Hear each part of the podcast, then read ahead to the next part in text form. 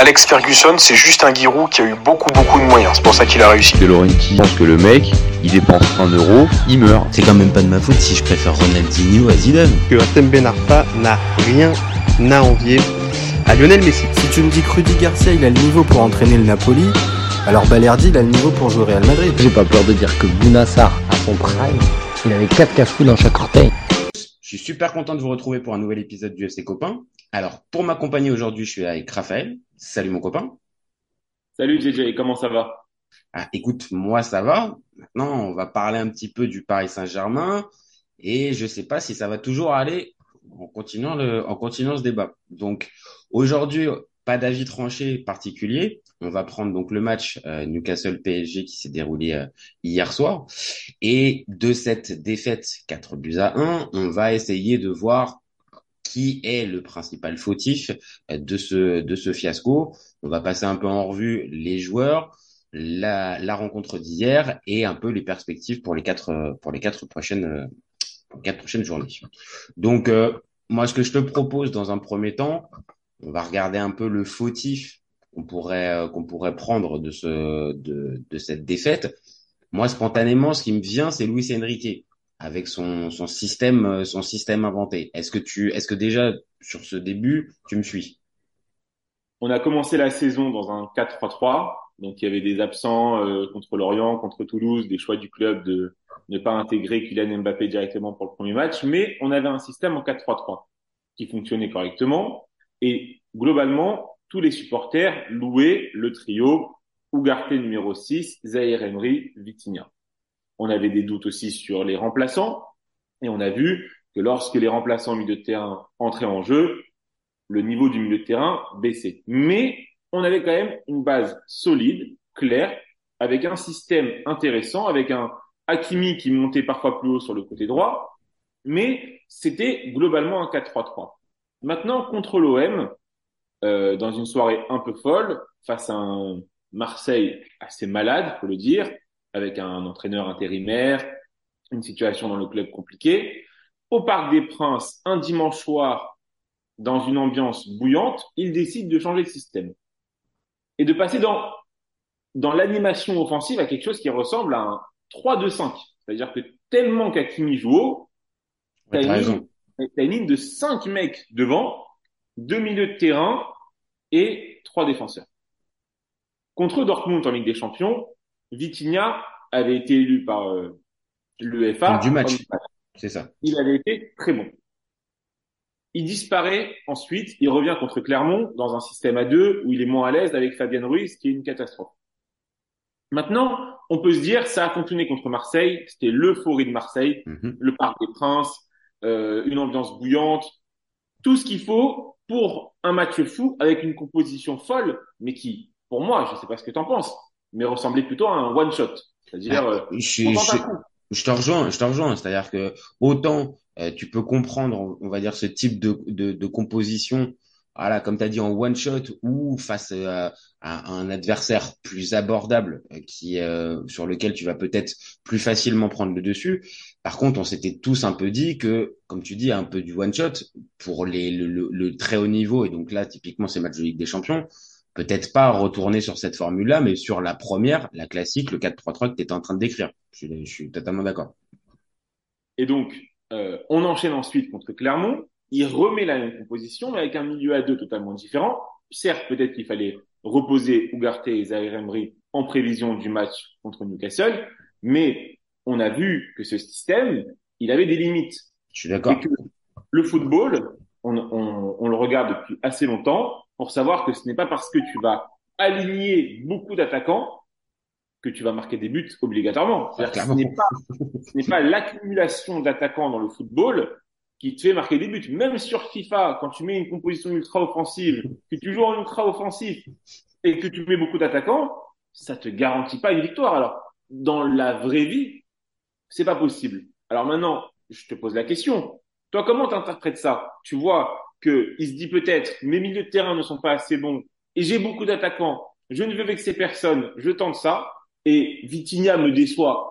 Peut-être. Donc il met de côté c'est quoi? Pour toi, qu'est-ce qui s'est passé dans sa tête pour que il retente cette expérience de ce 4-2-4 un peu bizarre contre Newcastle, alors que ça n'avait déjà pas marché contre Clermont et que pour tout le monde, c'était censé être un truc expérimental contre Marseille, mais qui n'allait pas aller plus loin que ce match. Bah, en fait, c'est la vraie question. C'est est-ce que euh, lui, dans sa lecture tactique euh, avant match, il se dit véritablement que ce schéma-là, avec euh, ce, ce offensif, euh, va lui permettre de pouvoir peut-être prendre très vite le dessus sur le match? Et après, on peut, on peut revenir sur le match. Si euh, à la cinquième, il y a, il y a ouverture du score pour le Paris Saint-Germain, Évidemment, la fameuse phrase ah bah le match aurait été différent et on ne sait pas ce qui se serait passé, bien évidemment. Et là, on pourrait peut-être à ce moment-là se dire ah quel coup de génie de Lucien Riquet d'avoir su euh, d'avoir su tenter. Maintenant, c'est vrai.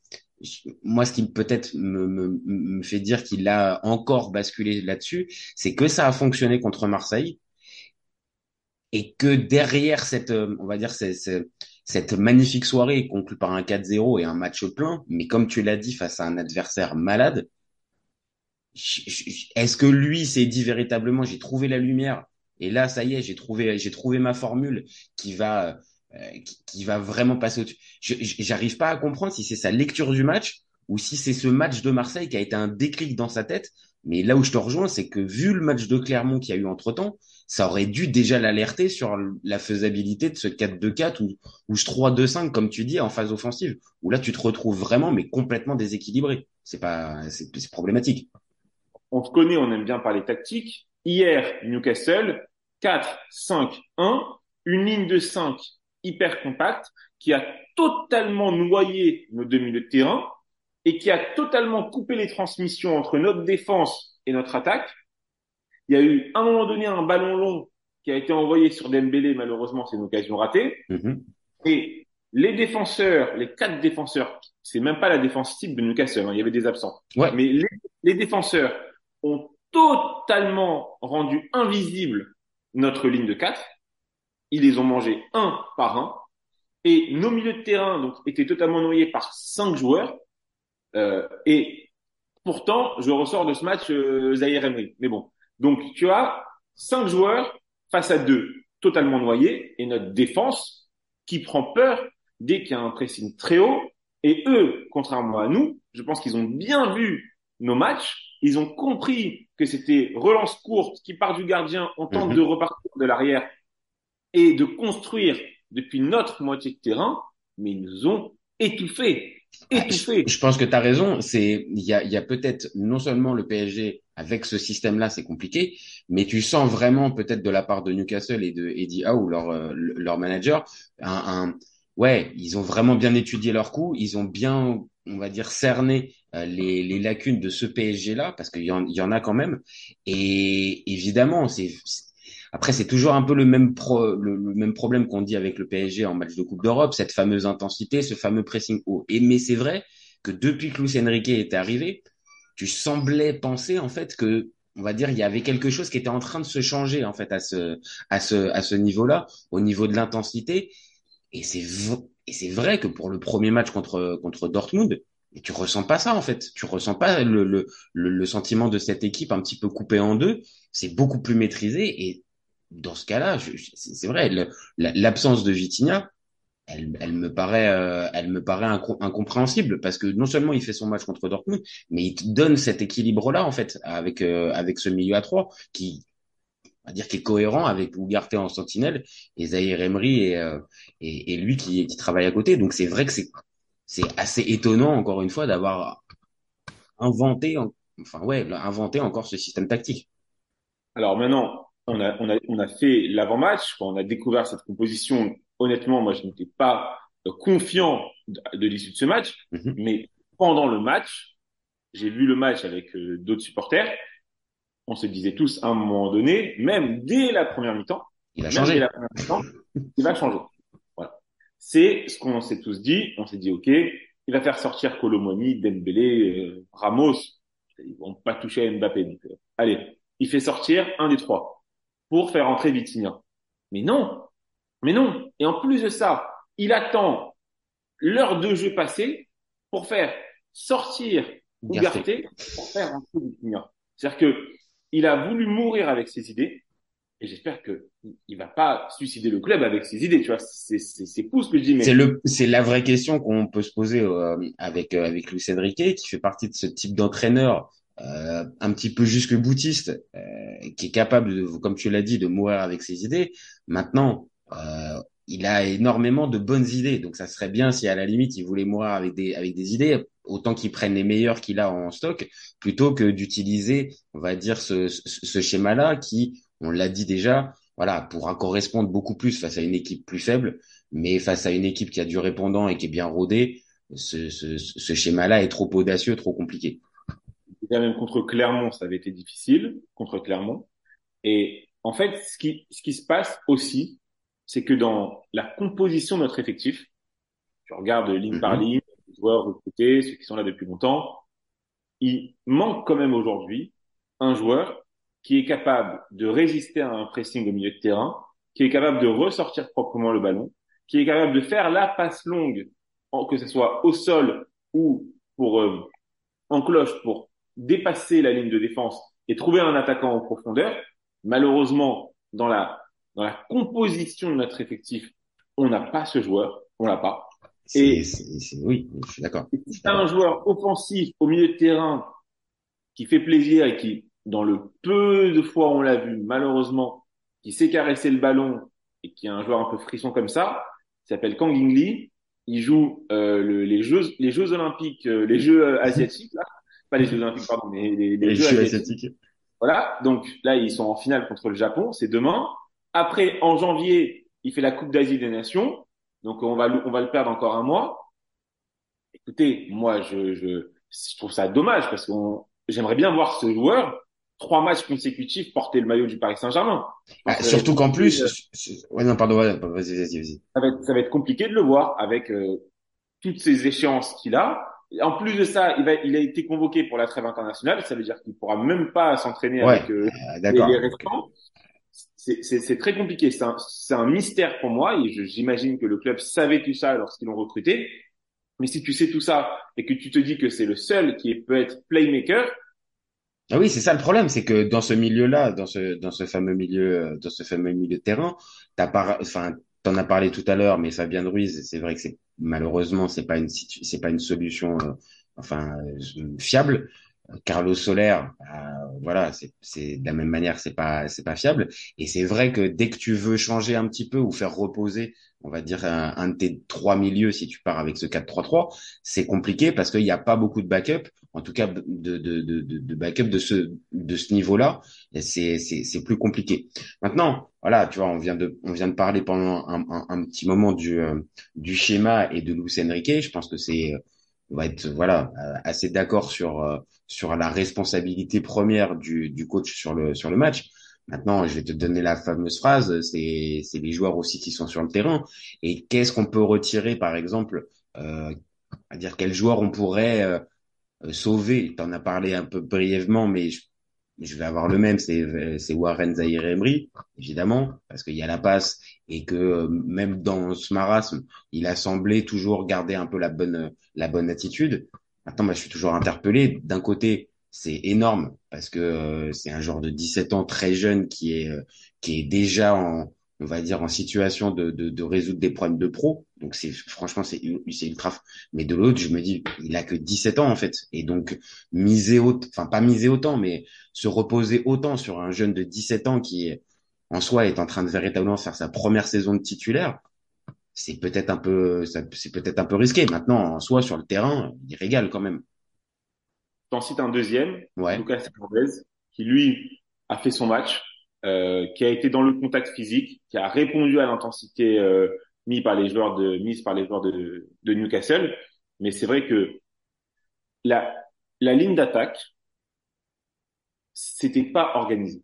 Ouais. C'est-à-dire que tu as deux attaquants de pointe qui sont Colomwani et Gonzalo Ramos, mais ça n'a rien à voir avec un 4-4-2 comme on pouvait le voir dans les années 90-2000, avec deux milieux de terrain offensifs et deux attaquants de pointe qui restaient dans l'axe et qui intercepter les centres de ces mecs-là. Ah ouais, là, on n'est pas du tout sur, on n'est pas, on n'est pas du On tout sur pas cette configuration. Quand on jouait Manchester à l'époque, United, Giggs sur un côté, hop, bon, on connaît.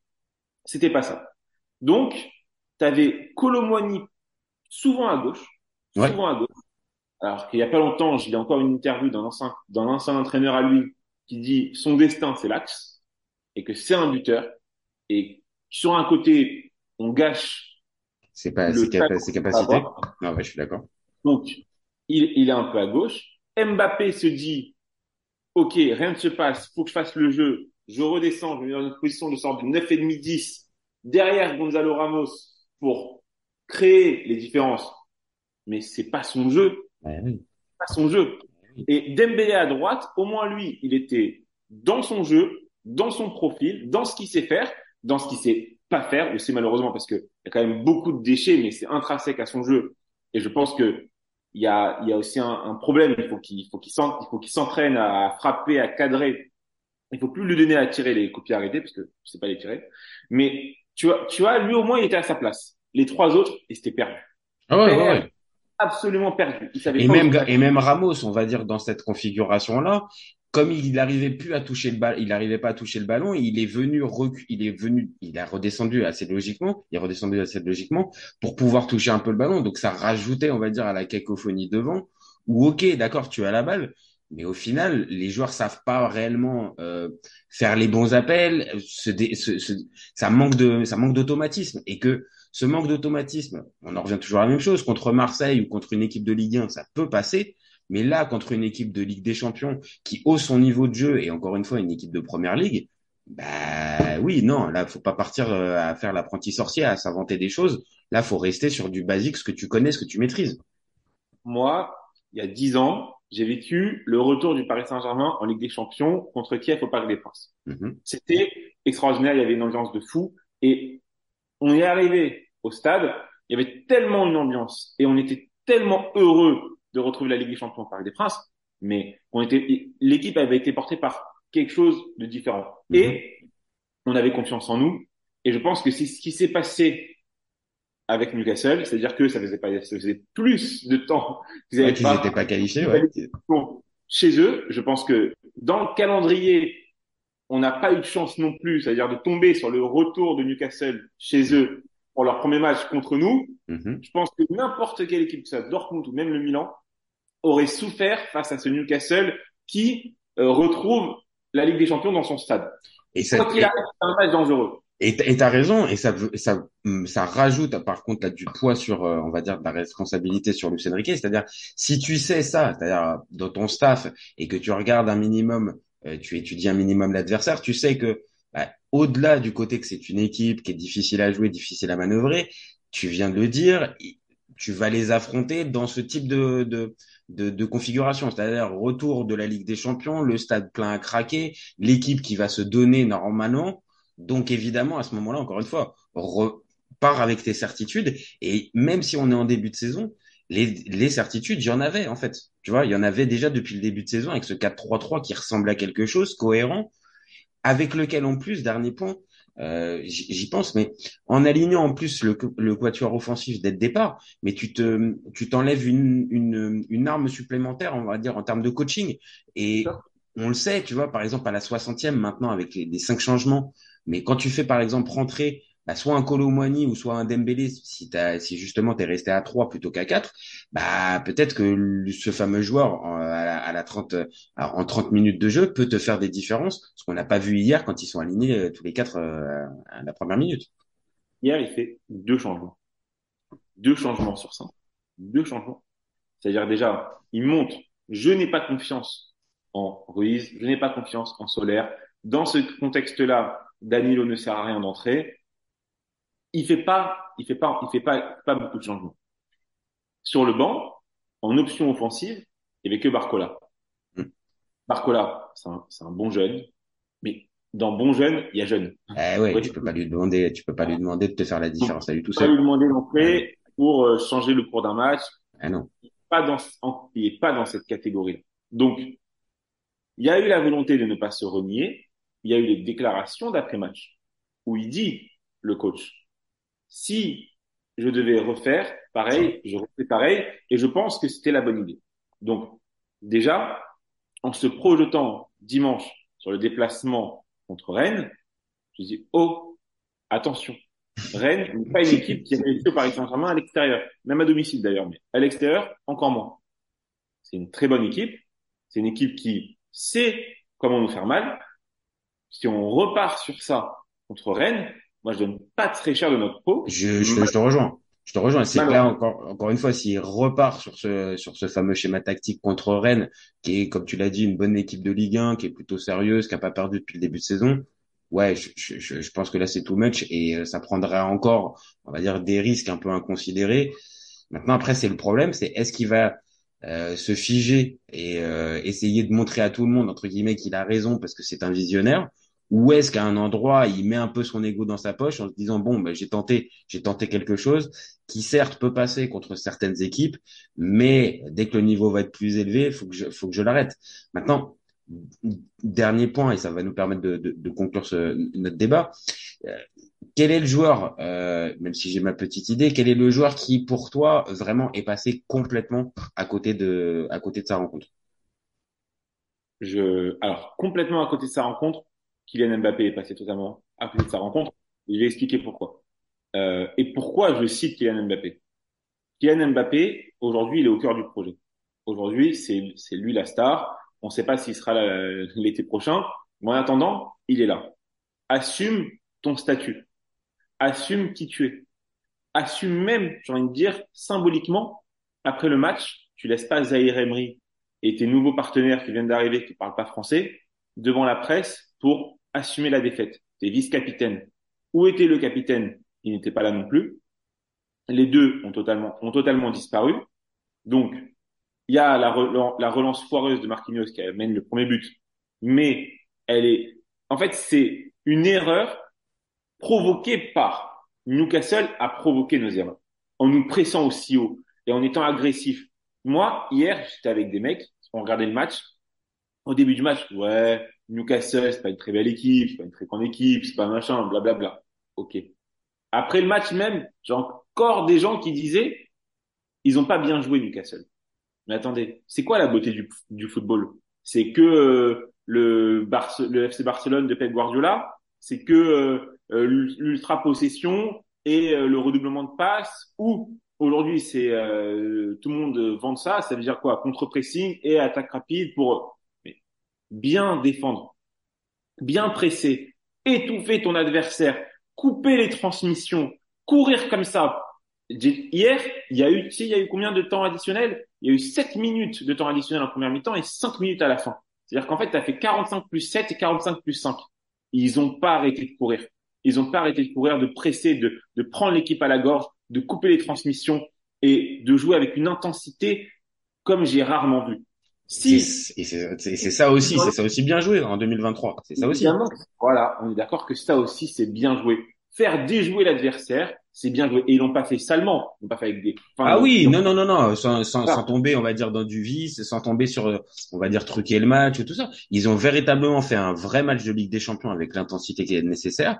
Et ils ont déjoué le PSG. Et ils ont fait déjouer le PSG, mais parce que là aussi, on en revient un peu à ce qu'on dit, la préparation du match, bah, elle a été évidemment gagnée par par le staff de, de Newcastle, parce que dans la dans le plan de jeu, dans la manière d'aborder le match, bah oui, tu as senti qu'il y avait une équipe qui était à 100% concernée et surtout qui maîtrisait à 100% ce qu'elle euh, ce qu'elle mettait en, place sur le terrain et l'autre qui se cherchait plus. Et même si après tu as des joueurs peut-être sur le papier individuellement qui sont meilleurs du côté du PSG, c'est toujours la même chose. Si le collectif ne répond pas, tu peux avoir les meilleures individualités du monde, ça va vite être compliqué pour toi dès que tu vas rencontrer des équipes où justement le collectif il est huilé et ça et ça et ça tourne bien. Donc encore une fois, c'est le problème que nous a sorti euh, Luis Enrique. J'ose espérer, tu, tu, parles du match contre Rennes, mais même, euh, mais même pour le prochain match de Ligue des Champions, j'ose espérer qu'il va revenir à plus de cohérence, euh, surtout contre le, contre le, contre le Milan, parce que les deux prochains matchs, sera, ce sera contre le Milan. Le Milan qui joue lui aussi avec un milieu à trois. Et c'est évident que s'il repart avec ce milieu à deux, ça risque d'être compliqué aussi contre le Milan. Même si c'est pas le même type de jeu que Newcastle, au milieu, ça joue à trois. Donc, il faudra forcément à un moment donné peut-être remettre de côté ce, ce, ce fameux schéma euh, complètement original. Et je t'avoue qu'aujourd'hui, avec l'effectif qu'a le Paris Saint-Germain au milieu de terrain particulièrement, je ne sais pas si Newcastle a à rougir de la qualité individuelle de leur milieu de terrain face au nôtre. Hein. T'as raison. T'as raison. Sur ce qu'on a vu hier, il y a, question, il y a, il y a, il y a des questions à se poser. Individuellement, c'est des internationaux, ils sont très forts. Et quand ils ont fait leur, les investissements, le, le, le nouveau propriétaire de Newcastle, ils ont misé sur des gros milieux de terrain. Pour l'instant, ça a l'air de fonctionner. Ah Maintenant, dans notre, dans notre malheur d'hier soir, on va quand même tirer un truc positif, mais ça ne concerne même pas le match en soi du Paris Saint-Germain. C'est de l'autre côté, il y a eu 0-0. Donc, on, le Paris Saint-Germain conserve sa deuxième place. Mais attention, parce qu'après, c'est Milan-Milan, les, deux fois. Milan qui, en termes d'intensité physique aujourd'hui, est une équipe très, très, très costaud. Et ça va, qui, voilà, qui va, qui va être un peu dans le dans le même style que que, que Newcastle sur cette activité-là. Euh, vraiment, c'est une équipe qui va venir te chercher. Alors peut-être moins euh, avec moins de fougue qu'on a pu voir hier, surtout pendant la première mi-temps où vraiment, tu l'as dit aussi, il y avait le public qui portait, donc je pense que ça ça, ça pouvait jouer. Mais c'est une équipe clairement qui court, qui va te qui va te chercher haut, et c'est évident que euh, le PSG aura beaucoup plus euh, de chances de, de, de, faire trembler ce Milan-là avec son milieu euh, classique, euh, Ugarte en sentinelle et Zahir Emery et Vitinha euh, pour pouvoir animer ça, plutôt que plutôt que le 4-2-4. Maintenant, comme tu l'as dit, dernier point, c'est vrai, tu as raison, ce, ce match nul entre Dortmund et Milan, c'est quasiment une bénédiction pour le PSG parce que euh, au final la défaite euh, ne les condamne pas du tout. Ils restent à un point de Newcastle, toujours en course pour la pour la qualif. Donc c'est c'est à la limite un coup pour rien. Maintenant, à Luis Enrique de de, de, de, de rattraper l'affaire. En fait. Exactement. Euh, c'est pas mort pour le Paris Saint-Germain dans cette poule, mais ça va être très difficile. J'espère que là, ils ont compris le niveau de cette poule et n'oublions pas aussi que on, on jouera ensuite à Dortmund. C'est jamais simple d'aller gagner à Dortmund. Ah oui, oui, oui. Bah, même si après l'équipe est pas, c'est pas la, c'est pas le meilleur cru de Dortmund. Euh, pour Évidemment. les avoir vus hier aussi euh, contre contre Milan, c'était pas le meilleur cru. Maintenant, ça reste toujours impressionnant, le mur jaune, tout ce qui va, tout ce qui va avec. Euh, tout dernier point, et vraiment on termine, on, on termine là-dessus. Est-ce, est-ce que t'as, est-ce que t'as quelque chose à reprocher à Gio Donnarumma sur les, euh, sur euh, sur ce match-là? Parce que j'ai entendu beaucoup de choses. Moi, je suis un peu partagé. Les quatre buts, ok, il y a le troisième sur lequel il a peut-être une responsabilité, mais je l'ai trouvé quand même plutôt euh, plutôt encourageant et sauvant un peu euh, sauvant un peu des, des, des occasions à pas mal de, reprises. Mais je voulais avoir ton avis dessus. Pour moi, il fait un bon début de saison, vraiment. Euh, je trouve qu'il est plus rassurant que la saison précédente. Euh, hier, c'est pas lui que j'incriminerai le premier, évidemment, parce qu'en fait, euh, sur le premier but, il fait une parade. Après, bon, la balle revient et c'est toujours compliqué pour un gardien d'être dans cette situation la, la, dernière frappe, elle est merveilleuse. Ah oui, oui, non, c'est enfin, euh, le premier, c'est oui, c'est très difficile de le faire. Euh, non, honnêtement, non, je je vais pas tirer sur euh, sur Donnarumma déjà parce que c'est un c'est un gardien que j'aime bien moi personnellement et que hier il y avait tellement de défaillances ailleurs que cibler Donnarumma, non, pas d'accord. Je pense qu'il a il garde sa place, il est titulaire. Maintenant, j'ai hâte de voir le match contre Rennes parce que en fait, j'ai hâte de découvrir cette composition. J'ai hâte de voir ce qui va se passer. Euh, on suit ça un peu euh, comme euh, comme une série. Qu'est-ce qui va se passer dans la tête de, de Luis Enrique? La saison dernière, on a commencé en 3-5-2 et après il y a eu des déclarations d'Mbappé qui s'est plaint de son positionnement, etc. Et finalement, on a abandonné ce système qui fonctionnait bien. Là, euh, c'est pas lié à des déclarations, à des joueurs qui se plaignent du système, etc. C'est le coach qui a décidé.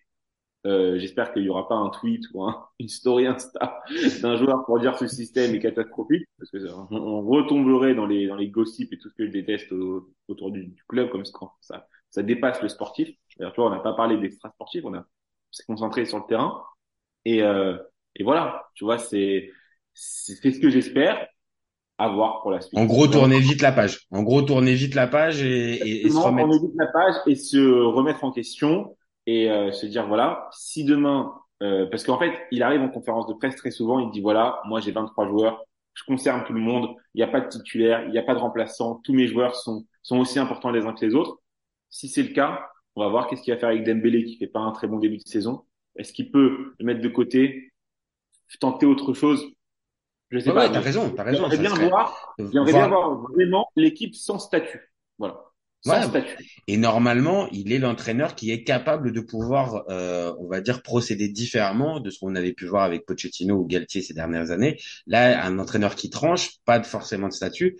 Maintenant, euh, à lui quand même de retrouver cette fameuse cohérence pour que pour que le PSG puisse reprendre sa marche en avant et puisse reprendre, on va dire, le cours normal de sa saison et voir jusqu'où peut mener euh, Enrique et ce schéma-là euh, en, Ligue des Champions. Mais revenir à plus de cohérence, je pense que même les même les gars qui sont pas supporters du PSG, ils ont un, peu envie de revoir le, le, le, PSG du début de saison qu'on a pu voir contre Lens ou contre Lyon, où vraiment tu sens qu'il y a il y a vraiment de la maîtrise, mais mais pas pas l'apprenti sorcier qu'on a pu voir hier.